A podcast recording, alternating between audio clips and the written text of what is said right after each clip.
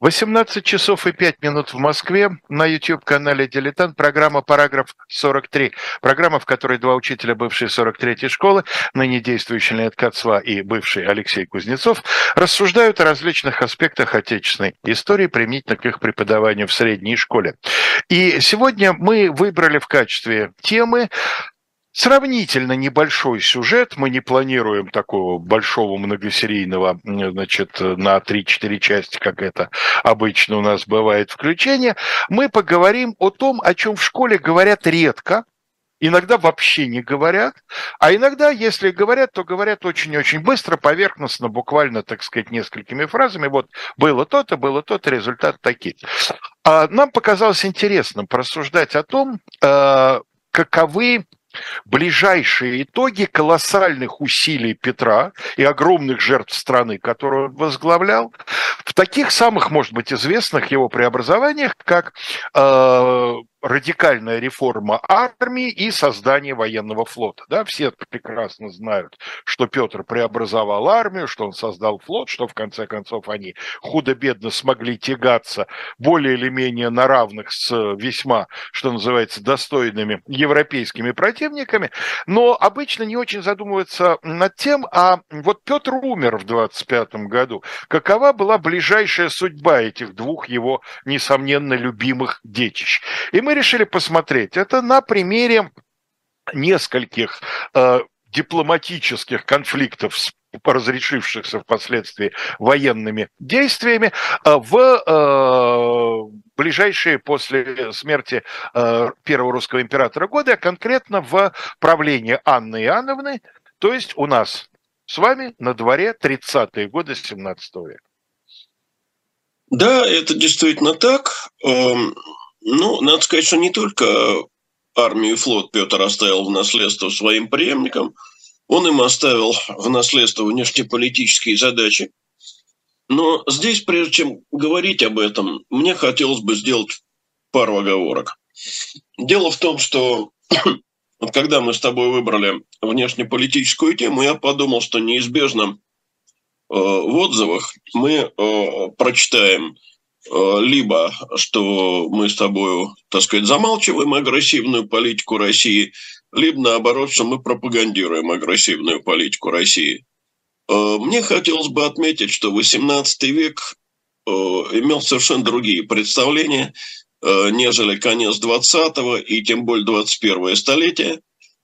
Все империи и вообще все крупные державы регулярно вели тогда войны, Э,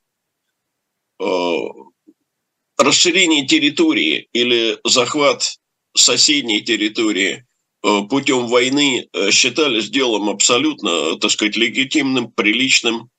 Никакого брезгливого отторжения это не вызывало. А для того, чтобы человечество пришло к представлению о том, что война не должна быть инструментом внешней политики, все-таки должны а были а случиться... А чужое брать нехорошо? Да, сначала первая, а потом и Вторая мировые войны. Вот а, после такой оговорки, что не надо судить а, политиков XVIII века по моральным и этическим стандартам 21 века, уже можно разговаривать более-менее конкретно.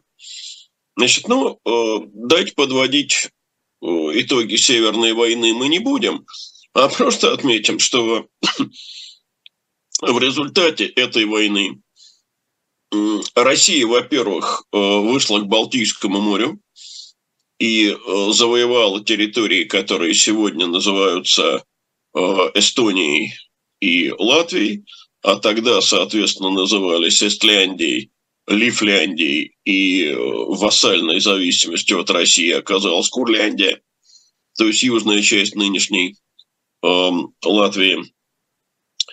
Но, э, да, и Россия в результате стала великой державой, но пробиться к другому морю, э, к морю Черному, или хотя бы закрепиться на берегах моря Азовского Петру не удалось. Как известно, в ходе второго Азовского похода э, крепость Азов была завоевана, Более того, неподалеку от нее началось строительство еще одной крепости. Таганрога. Таганрога, да. Но после неудачного для России прудского похода пришлось Азов вернуть туркам, а Таганрог просто срыть. И э, надо сказать, что Россия э, тогда пережила это довольно легко, э, потому что все главные помыслы Петра были сосредоточены исключительно на борьбе со Швецией э, и, соответственно, на северо-западном направлении. Но э, все же можно сказать, э, что идею выхода к южным морям э, Петр оставил своим наследникам. И надо сказать, что на протяжении XVIII века это будет вообще главной э, целью, главной задачей э, русской внешней политики. Как известно, Россия будет в XVIII веке воевать э, с Турцией как минимум трижды. И вот мы сегодня будем говорить о первой из таких войн. Но дело в том, что противостояние с Крымом и Турцией требовало либо э, дружественных отношений с Польшей, либо контроля над Польшей. До тех пор, пока на польском престоле находился саксонский курфюрст Август II Сильный, эта проблема, в общем, не возникала, потому что, хотя в годы Северной войны Август проявил себя союзником не слишком надежным. Ну вот, он пошел на заключение со Швецией сепаратного альтранштадтского мира. Но все-таки это был союзник, который ориентировался на Россию, который к концу э, Северной войны уже во многом зависел от России. И, соответственно, пока он был э, польским королем, России здесь ничего не угрожало.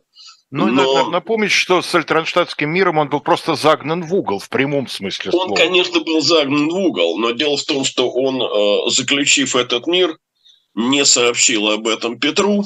Ну, это да, это другое дело. И там была, в общем, довольно неприятная история, на которую давай сейчас не будем отвлекаться. А мы как-то ее поминали с тобой, когда да, говорили о Северной Когда о Северной войне, войне говорили, да. об этом рассказывали.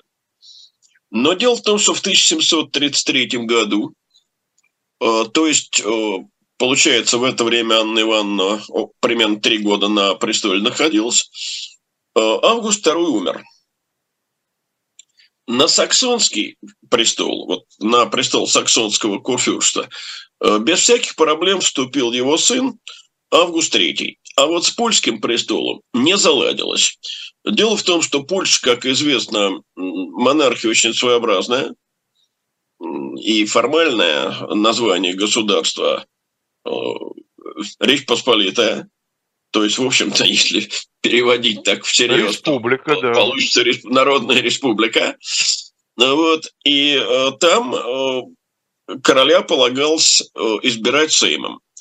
Э, так вот, в сентябре 1933 года э, польский Сейм э, Августа на трон не избрал, а избрал напротив э, Станислава Лещинского, э, человека, который уже побывал однажды на этом троне, и был на, на него подсажен тогда э, Карлом XII.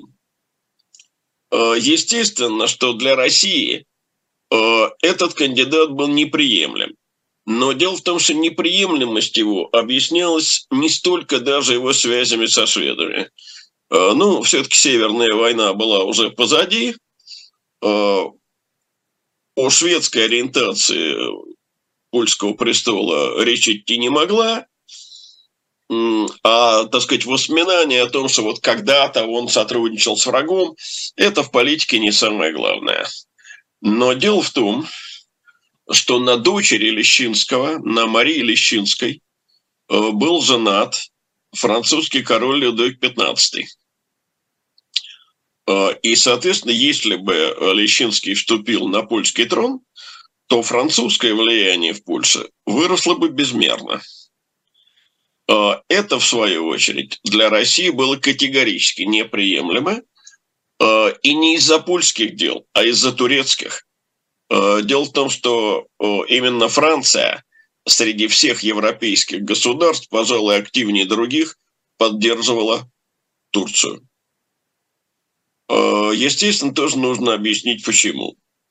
Дело в том, что на протяжении уже к тому времени, вероятно, двух столетий, по крайней мере, Франция противостояла империи.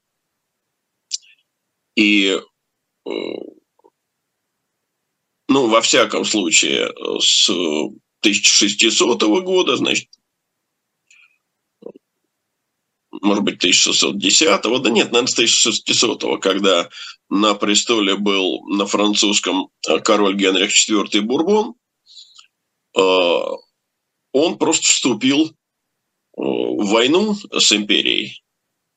И чуть позже, уже после его смерти, э, Франция э, даже в 30-летней войне, будучи католической страной, э, участвовала на стороне протестантских держав именно для того, чтобы бороться с империей. Так вот, Турция и Франция могли угрожать империи с разных сторон – Поэтому э, турки для французов, и именно для французов, не для кого еще э, в Европе, были ценными союзниками. Э, ну, поскольку Россия категорически не соглашалась на польском престоле видеть Лещинского, то в сентябре 1933 года русские войска двинулись в Польшу. И в конце сентября они уже подошли к предместью Варшавы, Э, уже э, нами называвшейся э, в наших передачах Праге, польской Праге. Русские генералы, недолго думая, собрали близ, близ Праги новый Сейм. Правда, Сейм был не очень представительный, на нем меньшинство польской шляхты было представлено.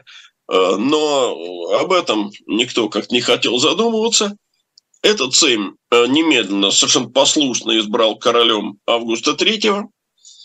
И в январе 1934 года саксонский курфюрст короновался в Варшаве польской короной, став, как и его отец, не только саксонским курфюрстом, но и королем польским.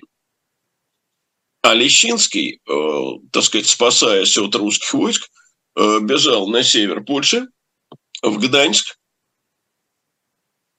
куда вслед за ним проследовали русские войска под командованием генерала Петра Петровича Ласси. А, и они э, этот город осадили. А, к Гданьску подошел французский флот. В мае 1934 года а, прибыл французский флот, который пытался высадить десант. Но э, десант этот не допустили на берег, Э, русские войска уже под командованием фельдмаршала э, Бурхарда Христофора Миниха. Э, ну, а затем появилась русская эскадра, и французский флот из-под Гданьска ушел. Лещинскому, тем не менее, удалось избежать русского плена, который для него мог довольно плохо закончиться. Он в июне 1934 года сумел из Гданьска выбраться – Э, перебрался сначала на территорию Пруссии соседнюю, а затем выехал э, во Францию с тем, чтобы, насколько я знаю, уже в Польшу никогда больше не возвращаться. Э, естественно, при короле, который своим воцарением был обязан России, влияние Российской империи в Польше очень резко возросло. Таким образом, польский тыл был укреплен и подготовлен. Э, я говорю польский тыл, потому что главное, что предстояло, это новый этап э, войны с Турцией. Э, ну, восточная политика России связана была ведь не только с Турцией. Мы знаем, что после того, как была выиграна Северная война, своего рода имперская инерция, что ли, Э, побудил Петра не останавливаться, а э, вторгнуться в Закавказье, э, в Иран, с тем, чтобы пробить дорогу в Индию через территорию России. И в результате в этом Каспийском или Персидском походе, называют этот поход и так, и так, в 22 году была завоевана так называемая Прикаспийская область или Гелян. Ну, надо сразу сказать, что приобретение не то чтобы драгоценное, не случайно в Иране, ну, я сам в Иране никогда не был, и пословицы этой в Иране не слышал, но читал о ней, что в Иране издавна говорили так, если хочешь проблем, поезжай в Гелян. Там нездоровый климат, там много болот, там лихорадка. Это сегодня, ну, лихорадки в основном все-таки побеждены. А тогда, в 18 веке, одним словом, оказалось, что вот эта закаспийская, прикаспийская, прошу прощения, конечно, прикаспийская область для России представляет собой нечто вроде чемодана без ручки. А, то есть волочить тяжело, бросить жалко. Потому что после того, как а, Петр э, покинул этот мир и отправился в мир более прекрасный, э, так сказать, химерическая идея пробивать дорогу в Индию была как-то совсем отложена. Э, ну, потому что стало понятно, что никакой альтернативы пути морскому, этот путь через Кавказ да дальше по российскому бездорожью составить не сможет. То есть вообще идея красивая – но только для ее реализации нужны были такие колоссальные средства, э, которые были способны, вероятно, э, сожрать весь российский бюджет. Я имею в виду э, требовавшееся колоссальное дорожное строительство. Ну, могла быть, конечно, еще идея, так сказать, прокладки канала из Каспийского бассейна в бассейн Черноморский, ну вот, например, э, там, где сегодня Волгодон э, прокопан, и мы знаем, что подобные идеи Петра тоже обуревали. Но это все-таки было слишком сложно и слишком напоминал Химеру. Каким образом... Нет, ну, есть классический путь, что копать-то? Можно же было из Каспия через Астрахань и дальше по Волге. В так вот я и говорю. Но дальше-то надо в Дон, если в Черное море выходить. Не, а зачем а, в Черное море? А, ну Ты имеешь, сухим... я, я про индийский путь. Ну дальше если сухим не путем. Если э, Волга, так дальше сухим путем. Я тебе и говорю об этом. О том, что при российском бездорожье это, в общем, было мало реализуемо для крупных кораблей. Ну как это? Морские корабли не пойдут по рекам и каналам. Одним словом, эту идею оставили – и, в общем, непонятно было, что с Геляном этим делать, и зачем он вообще нужен. И не только Гелян, но и э, территория нынешнего Азербайджана. Э, поэтому в марте 1935 года, если точно, то 10 марта, э, правительство Анны Ивановны подписало с иранским шахом так называемый Гянжинский договор. Прикаспийская область была возвращена Тегерану. Идея заключалась не только в том, что избавиться от ненужной прикаспийской территории, но и в том, чтобы привлечь Иран на свою сторону в предстоящей войне с Турцией. Э, ну, предполагалось, что персы смогут отвлечь на себя какую-то заметную часть турецких войск. Ну, а дальше началась, собственно, э, в том же 1935 году война с Турцией. И, надо сказать, сначала она шла ни шатка, ни валка. Ну вот в октябре 1935 года э, армия генерала Михаила Леонтьева э, подошла к Крыму, вернее, двинулась к Крыму, а подошла она к Перекопу в декабре. Постоял, постояла, так сказать, при виде перекупа, и э, повернул назад э, из-за нехватки воды и провианта. Ну, Нам общем, не пора с тобой первый раз карту показать, чтобы ну, у людей возникла Можно, можно показать да? карту. Покажите да. нам, ну, пожалуйста, как? карту. Мы к ней будем возвращаться. Будем возвращаться не раз, я думаю. Да, я думаю, да. А, ну, а, дело в том, что вот а, такое ведь уже было в истории русско-турецких войн. Я имею в виду первый поход Василия Васильевича Голицына в 1687 году, когда так сказать, пройдя по горящей степи, э, русские дошли до Перекопа, постояли, постояли и вернулись назад. Нет, э, кстати, виноват, это был не первый, а второй э, крымский в поход. Первый вообще не, дош, не дошли. В первом походе они до Крыма, конечно, не дошли, а повернули назад именно из-за задымления и отсутствия воды. Но за эти годы, прошедшие с 80-х э, годов 17-го столетия, ну, все-таки 50 лет почти, э, русская армия стала иной. Ну, вот возвращаясь к тому, с чего ты начал, конечно, нужно сказать, что и флот, и армия э, после Петра некоторое время пребывали в практически в бездействии. И э, более того, известна фраза, которую произнес, правда, ребенок, но э, ребенку эту фразу совершенно явно внушили э, взрослые дяди. Фраза эта звучала так «Я не хочу ходить по морю, как дедушка». Понятно, что это слова Петра II, которому было в момент, когда он их произнес, ну, приблизительно лет 13-14.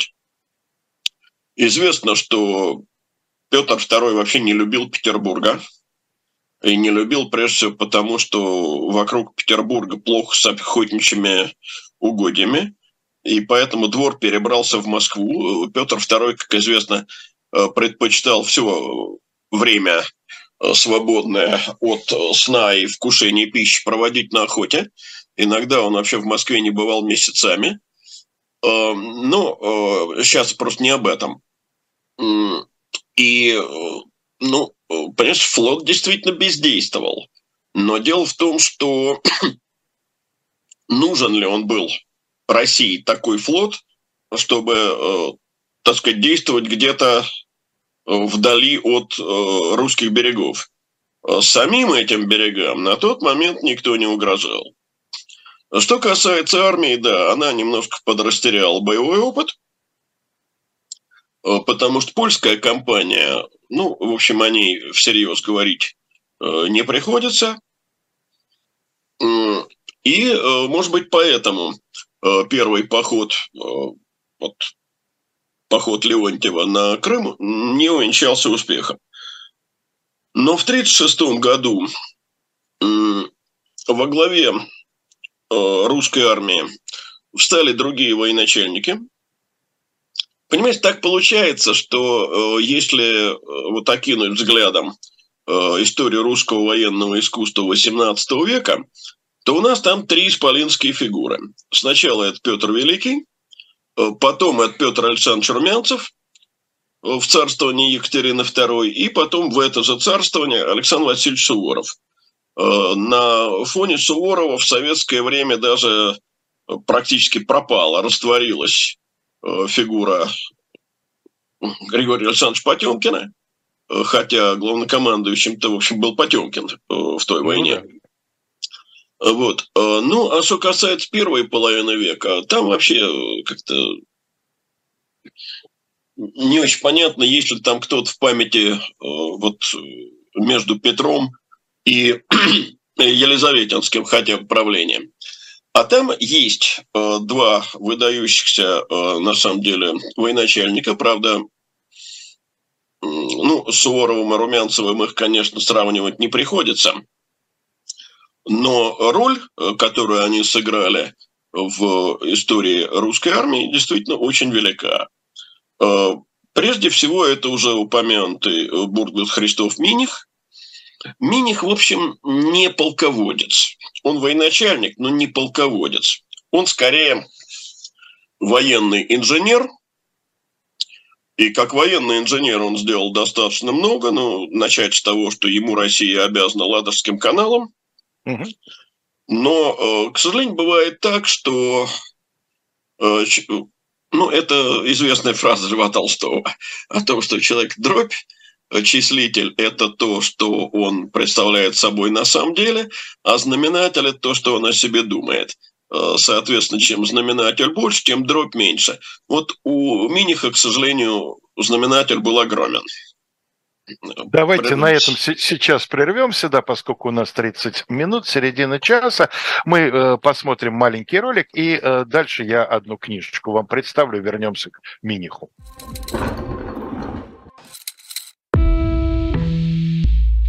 Вы лучше других знаете, что такое хорошая книга. Мы лучше других знаем, где ее можно купить. Книги на любой вкус с доставкой на дом.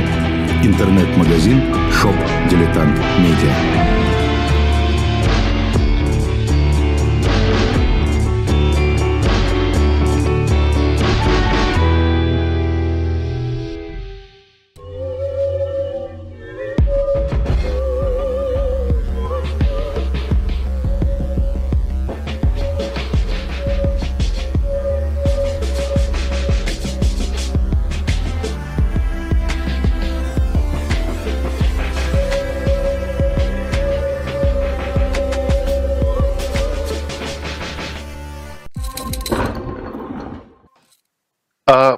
Предлагаем вам зайти на сайт shop.diletant.media, ознакомиться э, с новинками, которые там выложены, ну а отдельно обращаем ваше внимание на книгу красный, красного цвета обложка и страшные нанесены буквы на этой обложке, кровь и символы, история человеческих жертвоприношений. Сразу хочу сказать, что не все так страшно, как может показаться э, с первого взгляда, потому что здесь рассматриваются самые разные типы жертвоприношений, в том числе и символических, таких, после которых принесенные в жертву жили еще достаточно долго и счастливо. Но э, дело в том, что никто вас, конечно, не заставляет эту книгу покупать, но хочу напомнить, что история нескольких э, незаурядных цивилизаций начинается с жертвы непринятой, да, э, я имею в виду ситуацию, когда Авраам чуть не принес жертву своего сына Исаака, это легло не в основу. Считается да, иудейской, и христианской, и э, исламской цивилизации. Э, книга эта э, максимально избегает вот всяких э, жутких подробностей, потому что э, ее авторы, несмотря на то, что на обложке значится один автор, Олег Ивик, но это общий псевдоним двух российских литераторов, Ольги Колобовой Колобова и Валерия Иванова, которые давно, уже больше 15 лет, э, вот образуют такой творческий тандем, написали за это время целый ряд научно-популярных книг по истории, по археологии, потому что они оба очень увлеченные археологи, и даже повесть фэнтези для подростков. И вот они стараются сосредоточиться именно на ритуальном смысле жертвоприношения, не вдаваясь особенно в э, вот эти вот кошмарные подробности, которые, конечно, тем не менее, на страницах книги тоже все-таки встречаются. Присмотритесь к этой книге, ну и вообще к сайту shop.diletant.media. А мы возвращаемся и присматриваемся к Бурхарду Миниху. Да, ну, второй э, военачальник той же эпохи, который немножко находился в тени э, Миниха, но, как мне кажется, был, э, возможно, более способным полководцем, чем Миних – это э, Петр Петрович Ласси. Э, ну, Петром Петровичем его, понятно, назвали в России. Э, сам он, если мне не изменяет память, все-таки шотландского происхождения. Шотландского, совершенно верно, да. да. Э, надо сказать, что русские солдаты с трудом могли понять, что за фамилия такая, что за имя такой Ласси, и поэтому они его довольно быстро переименовали во Власьева. Лень, э, прости, пожалуйста, э, я вслед за тобой. Он не шотландец, он ирландец. Ирландец, да? Ирландец, ну, да. Вот, значит, мне все, меня все-таки, значит, память подвела. Mm. И ты за мной а, повторил, а, да? Отец его был австрийским фельдмаршалом, хотя тоже, это естественно, да. был, тоже был ирландцем. Но время, да, это, время это кондотьеров. Да. Время ну, кондотьеров кто только не служил э, в русских войсках, э, вспомним при Петре. Ну да. И фон Круи, и Огильви. И Гордон, или Форд, и кого Ну, Гордон, э, Гордон э, появился в России, как и Лефорт, в общем, довольно задолго до Петра Великого. Это, ну, Гордон во всяком случае Э, человек, появившийся в России еще при Алексее Михайловиче, а Лефорт, я точно не знаю, приехал при Алексее Михайловиче или уже при Федоре Алексеевиче, но точно до вступления Петра на трон. Mm-hmm. А вот э, фон Круи и Огильви – это люди, которые просто лично Петром были наняты именно как полководцы. А Миних к тому времени, как и Ласси, довольно долго уже э, жили в России – с Россией связывали всю свою карьеру. А, а, так вот, русские солдаты не просто переименовали Ласева в Ласева, но они, надо сказать, и сочинили песню, в которой Ласи противопоставлялся Миниху и оценивался высоко, потому что Миних солдат не любили. Это было, надо сказать, совершенно делом взаимным, потому что Миних совершенно пренебрегал солдатскими жизнями. Э, вот, кстати, э, такое подчеркивание заботы Суворова о солдате. Ну, о Суворове у нас про всегда писали гораздо больше, чем о Румянцеве.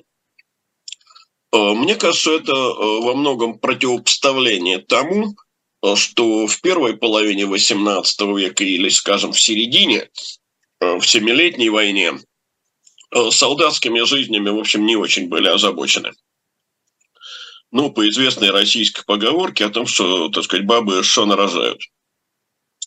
Вот. Э, но, тем не менее, э, все-таки именно Миниху э, удался первый успех вот во владении Крымом. В марте армия Петра Петровича Ласси осадила вновь Азов, и в июне Азов был взят. Э, тем Оль, временем... еще раз выведите карту, пожалуйста, чтобы угу. как бы она сопровождала рассказ. Да. Э, тем временем в апреле 1936 года армия Миниха выступает в поход на Крым, и в мае впервые русские войска овладевают Перекопом. Возможно, здесь как раз сыграла роль то, что Миних был неплохой даже, можно сказать, блестящий военный инженер, э, и, э, так сказать, решение э, проблем перекопских укреплений, возможно, ему удалось именно как военному инженеру. Таким образом, русские войска входят в Крым. В июне месяце армия Михаила Леонтьева захватывает Кинбурн – ну, вот если посмотреть на карту, то э, к западу от Крыма есть такая Кинбурнская коса, которая отделяет от э, Черного моря так называемый Днепровско-Букский лиман. И да, прославится раз... она уже в связи с Суворовым в гораздо больше. Да, там будет э, сражение под Кинбурном, э, первое во второй э, русско-турецкой войне времен Екатерины Великой. Э, но Э, тем не менее, э, впервые Кинбурн был взят э, войсками Леонтьева, затем Миних, продвигаясь по Крыму, овладевает городом, который по-русски довольно трудно произнести, потому что в нем две буквы «ё». Кёзлёв. Попросту говоря, это Евпатория. А ныне, ныне это Евпатория, потому что когда Россия овладела Крымом, то э, целый ряд татарских названий был э, переделан, в том числе и на греческий лад тоже. Э, после взятия Гезлева войска Миниха движутся вдоль западного побережья, доходят до столицы ханства Бахчисарая. Бахчисарай захвачен – сожжен. И вот тут выясняется, что воевать в Крыму не так просто. И не потому, что э, крымские татары способны эффективно сопротивляться. Нет, у ханства в это время сил уже немного, и регулярная русская армия э, ханцев, ханство сопротивляться не может. Но дело в том, что э, войдя э, в Крым в мае месяце, в августе, Миних вынужден Крым оставить. Он при этом потерял убитыми, ранеными и выбывшими из строя 30 тысяч человек. Из них нет, прошу прощения, это не убитые и раненые, а это убитые и умершие. Из, то есть это безвозвратные потери. Из этих 30 тысяч погибли в бою, как ты думаешь, сколько? Ну, я думаю, что около двух. Совершенно точно две тысячи. Две тысячи человек. А остальные, а остальные умерли от болезней, преимущественно вызванных нехваткой воды. Крым, как известно, всегда страдал от нехватки воды степной, прежде всего Крым не горный, и э, болезней, которые в связи с этим распространились. Но, Лень, если ты помнишь нашу с тобой активную походную молодость, даже в горный Крым мы предпочитали ходить все-таки весной, а не осенью. По причине знаешь, того, я что... Я осенью ходил. Я тоже но... ходил, но ты, но ты осенью привязан к совершенно определенным стоянкам. Да, а конечно. Весной, весной с водой гораздо проще, потому что можно найти в любом как бы... Да, ну вот в Чикальоне, например, можно найти воду, а осенью ее там да, но ты рискуешь нарваться трудно. на такую толпу на этой стоянке, что палатку поставить некуда. И ну, я помню, что там летом делается в Крыму. Не, ну про лето вообще говорить. Нет, но дело в том, что, понимаешь, мы с тобой ходили весной и осенью, а Миних-то пришел туда ну да. В мае месяце, а в августе вынужден был оттуда отвалить, потому что воды просто да. нет. Да. Его и на южном берегу давали, что называется, по часам. И вот э, приятель мой, хорошо тебе известный, э, вставал регулярно в 3 часа ночи, набирал ведро воды, утром мы были с водой. Угу. Потому что уже в 8 часов воды не было. А, и э, вот надо сказать, что вот эти колоссальные потери от э, болезней, они как раз и свидетельствовали о том, что о солдате Миних заботился в последнюю очередь. Это ему как-то в голову вообще не очень приходило. Но э, в следующем году, причем тоже летом, э, в 1937-м, армия Миниха овладела крепостью Очаков. Ну вот на карте Очаков находится прямо над Кинбурном, на другой стороне э, Лимана. А Ласси теперь уже, наоборот, вторгается в Крым, э, причем э, Ласси э, вступал в Крым через Арабатскую стрелку и Сиваш. Угу. Ну, правда, не ноябрь, не так, как ну, да. В 1920 году. Не, не как Фрунзе, да. Михаил Васильевич Фрунзе да. по, по пояс в ледяной воде, как у нас с пафосом писали в учебниках. Но, э, тем не менее, э, войдя в Крым, Ласи разбивает крымские войска на реке Салдир. Э, река эта на карте есть, но она не подписана. Ну вот ее можно здесь увидеть. Начинается она чуть восточнее Бахчисарая и течет на север-северо-восток. Затем он овладевает городом Карасу-Базар, это нынешний Белогорск. Э, вообще, понимаешь, мне очень жалко эти татарские названия крымские, они, э, мне кажется, гораздо колоритнее э, названий данных, в всяком случае, в советское время. И в августе он опять уходит с полуострова, но дело в том, что за эти два похода, сначала Миниха в 1936 году, затем Э, власти в 1937 году, Крым был э, дотла разорен. И, собственно, уже с этих двух походов начинается трагедия крымско-татарского народа, э, потому что крымские татары начинают покидать Крым, бежать в Турцию. Следующий 1938 год войска Миниха движутся далеко на запад – переходят Днестр и осаждают турецкую крепость Бендеры. Лень, прости, Бендеры. пожалуйста, я хотел уточнить одну вещь. Да. Если я правильно понимаю, то компания в одном регионе при двух главнокомандующих, один действует в первый год в Крыму, другой за его пределами, второй приходит Они все действуют двумя армиями. Да, но над ними... Тут нельзя назвать э, ни одного из них главнокомандующим. Они оба командующие, у каждого своя армия. Нет, а если ты помнишь, в 1812 году вот и Багратион, и Барклай называли главнокомандующими. А, да? Ну, да но над ними нету э, единого руководства. Э, насколько я понимаю, нет, только военная коллегия. Ну да, ну с военной коллегией вряд ли они согласовывают оперативные вопросы. Конечно, да? нет, потому что ну, я всегда говорю своим школьникам в таких случаях, что люди, 18 век, максимальная скорость распространения информации, скорость скачущего коня. А что-нибудь о взаимоотношениях Миниха и Ласси? Ты знаешь, они вообще ладили между собой я хотя могу бы сказать, Я могу сказать аккуратно. Они друг друга недолюбливали. Ну, это, это понятно. Но судя по тому, что ты говоришь, в общем, координировать действия они более или менее могли между собой. Не слишком. Ну, приходилось, да. Насколько я понял, э, так сказать, читая э, вот книги Евгения Викторовича Анисимова, симпатии между ними не было, они были слишком разного э, так сказать, темперамента, разного, разных взглядов на то, как должно вести военное дело.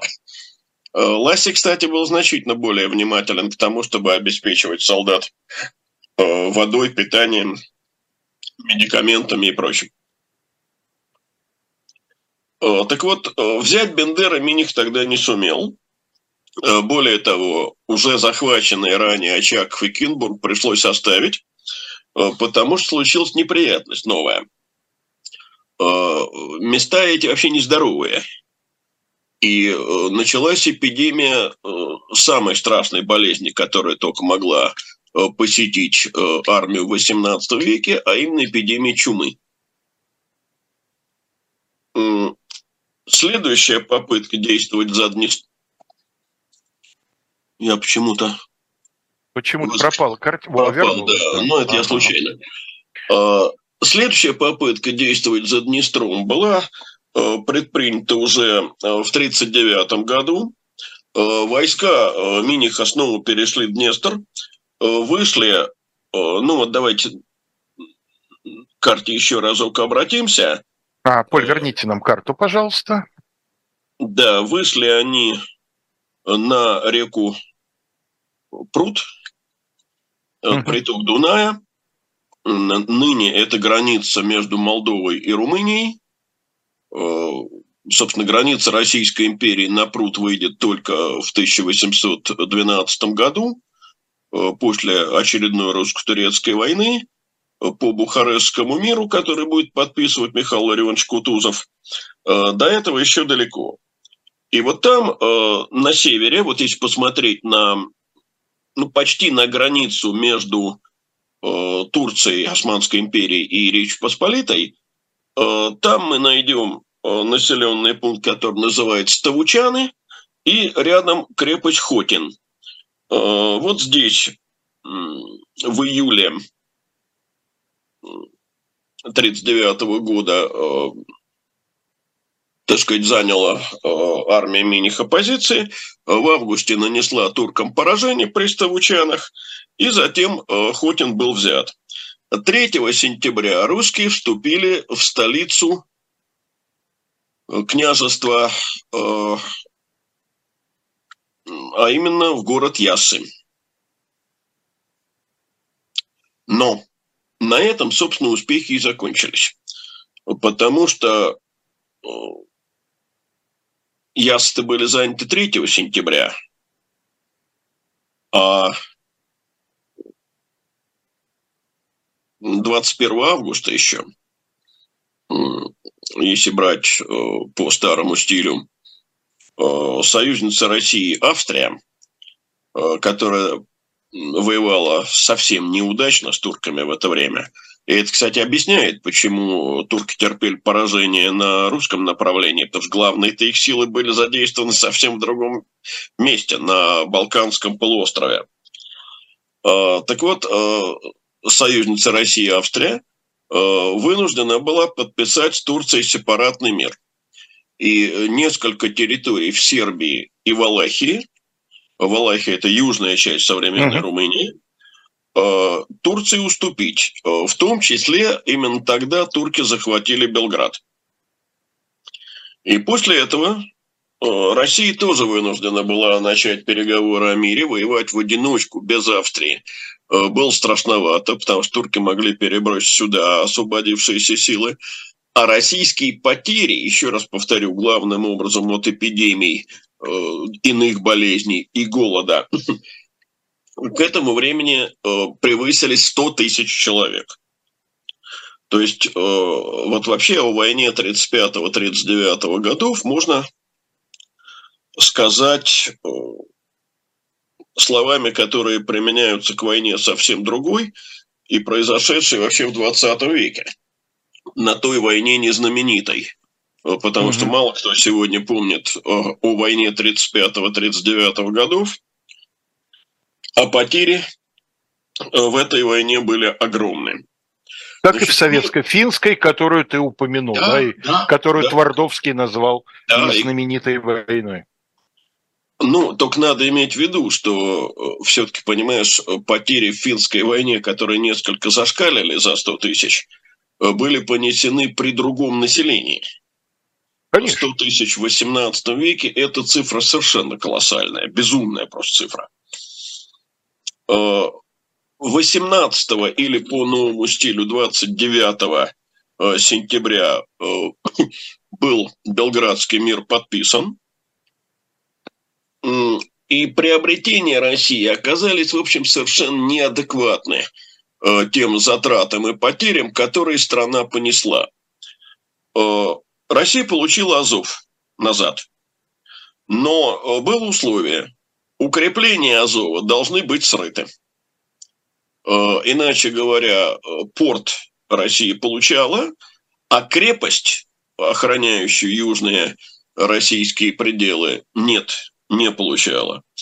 Очаков, Кинбурн, Хотин, Яссы, э, то есть все те крепости турецкие, которые были захвачены ранее в ходе войны, э, пришлось вернуть Турции. Точно так же э, за Турцией осталось княжество Молдавия целиком. Больше того, Россия даже не получила права держать флот на э, Азовском море, уж не говоря про море Черное. Э, то есть э, можно сказать, что эта война все-таки, несмотря на то, что она вроде бы закончилась, так сказать, реваншем, и Азов однажды уже приобретенный, потом потерянный, снова был приобретен, все-таки эта война оказалась скорее неудачной, чем удачной. Да, конечно, был нанесен сокрушительный удар по Крыму, но Крымское ханство к этому времени уже не представляло для России опасности, уже давно прекратились крымские набеги, поэтому никакого... Вот, кстати, а я, я несколько минут, ну, минут 20 назад, слушая тебя, я задался вопросом, понял, что у меня ответа нет. А примерно, вот когда прекратились вот эти знаменитые легендарные набеги по Муравскому шляху? во второй половине 17 века. То есть как раз где-то вот к тем войнам Алексея Михайловича... Ну, да, да. То есть э, татары еще в набеги ходили, но они вторгались уже больше на украинскую территорию. Угу. А после присоединения э, Украины э, к России, я имею в виду левобережную, конечно, Украину, угу вторжения, насколько я понимаю, ну, по крайней мере, глубокие вторжения, вот там, может быть, что-то и было у границ. Но угу. глубокие вторжения прекратились, насколько мне известно. Ну, то есть они тревожили слабожанщину, но не Москву да. уже. Не, ну что, Москву, конечно, нет. Конечно, нет. Э, больше того, вообще последний такой крупный поход при Годунове, видимо, да? На Москву, да. При, Году... при ну, при вступлении Годунова на трон. Ну да, да, да. И то, э, когда русская рать выступила навстречу, э, татары на Москву не пошли, они, так сказать, повернули западнее, ушли в Литву. Ну, Богородица, как известно, отвела. Ну, воздержимся. Но просто дело в том, что вот теперь эти походы на Крым, они были не военной э, надобностью вызваны, а это была такая подготовка к будущим, будущей аннексии Крыма. Это были расправы с мирным населением Крыма. Э, так что их отнести, э, ну, так сказать, по разряду побед я тоже не считаю возможным. Э, э, таким образом, вот в царствовании Анны Ивановны это было, ну, и не могу точно сказать, единственной или, но, во всяком случае, крупнейшей войной. Потому что следующая война, в которой России пришлось участвовать, и о которой мы, наверное, в следующий раз уже и говорить будем все-таки – она э, произошла уже после смерти Анны Ивановны. Э, связана она была с э, таким межеумочным внутриполитическим положением России. Дело в том, что Анна ведь умерла в сороковом году. Наследником ее официальным стал младенец. Э, первым регентом Берон, потом Берона мгновенно убрали. Следующий регеншей стала Анна Леопольдовна, э, чрезвычайно непопулярная. И, э, в общем, эта следующая война, она оказалась связана с планами возведения на престол Елизаветы Петровны. Идея состояла в том, что, так сказать, шведы помогут Э, Елизавете взойти на трон, а она взамен э, вернет им, ну, по крайней мере, Ингрию. Э, или, может быть, какие-то территории в Прибалтике. Но поскольку все-таки 18 век хоть и, так сказать, рассматривал войну как вполне ну, так сказать, легитимное средство ведения политики, но все-таки он уже стеснялся действовать по методе дедушки Крылова, то виноват уж тем, что хочется мне кушать, то шведы провозгласили прекрасный такой лозунг, очень пафосный, начиная эту войну. Намерение шведского короля состоит в том, чтобы избавить достохвальную русскую нацию от тяжелого чужеземного притеснения. Это к вопросу о мифе Бероновщины. Да-да. Уже и Берона никакого нет, а есть только Анна Леопольдовна, которая вообще раньше 12 часов отродясь не вставала, а дали бы ей волю, она, по-моему, вообще из постели не вылезала бы никогда, а, и нелюдима была страшно. А, вот она, оказывается, это тяжелое чужеземное притеснение. Ну, об этом... Видимо, уже... видимо, все дело в братьях Левенвольда, они, наверное, Ну, наверное, да. да. Но об этом тогда уже в следующий раз поговорим. Хорошо, да, действительно, давайте э, скажем так, Елизавете Елизаветина. Хотя да. надо сказать, что мостик легко перебрасывается вот к, к этой войне шведской э, фигурой Петра Петровича Ласси, который вот в этой войне уже останется как бы без Миниха запутавшегося во внутри политических ну, Миних уже в это время ссылка. Да, вот я и говорю, запутавшегося во внутренней политике.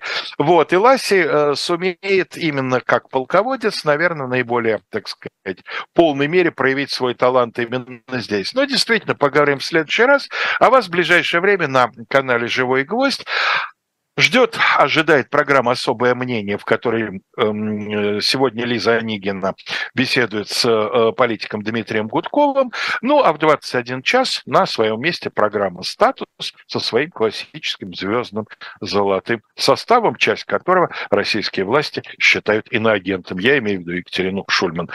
Всего вам самого доброго. Это была программа «Параграф 43».